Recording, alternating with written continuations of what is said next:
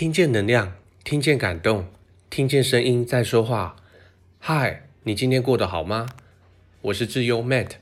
声音的一百个礼物，提案式行销，大谷翔平的决策大转弯。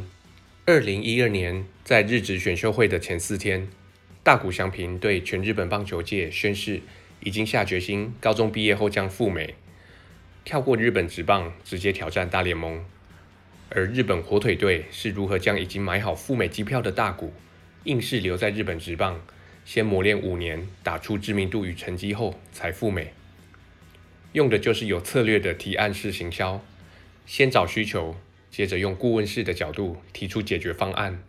当满足内心三个愿望的方案出现时，这时候距离成交就不远了。当年十八岁的大谷，就跟你我当时的年纪一样。当时对于世界的认知是非常少的，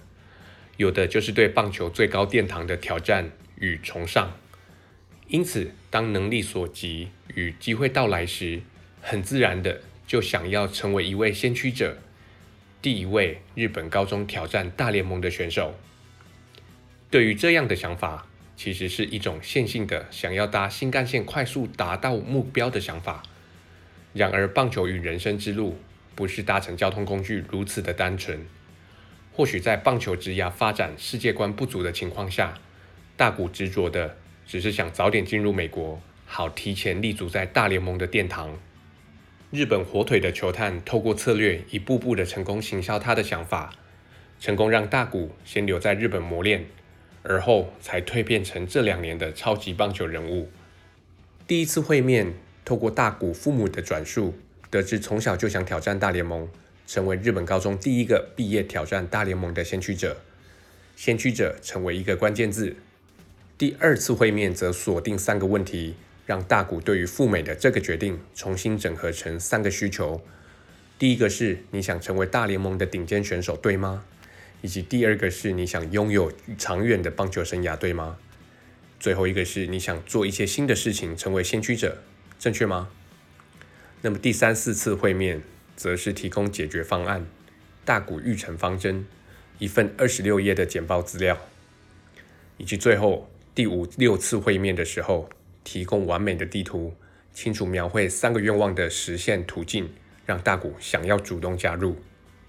其中最关键的是第三次会面所提供的这份简报，指出三个重点，第一个是清楚的解析。目前日韩没有直棒时机而赴美打球，只有百分之五点六的成功率持续活跃于大联盟。相较日职缴出时机以后赴美，持续活跃于美国大联盟的却有百分之六十九的成功率。第二个，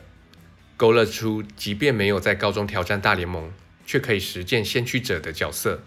那就是在大联盟的殿堂里用二刀流的形式成功立足，并且取得好成绩。第三个是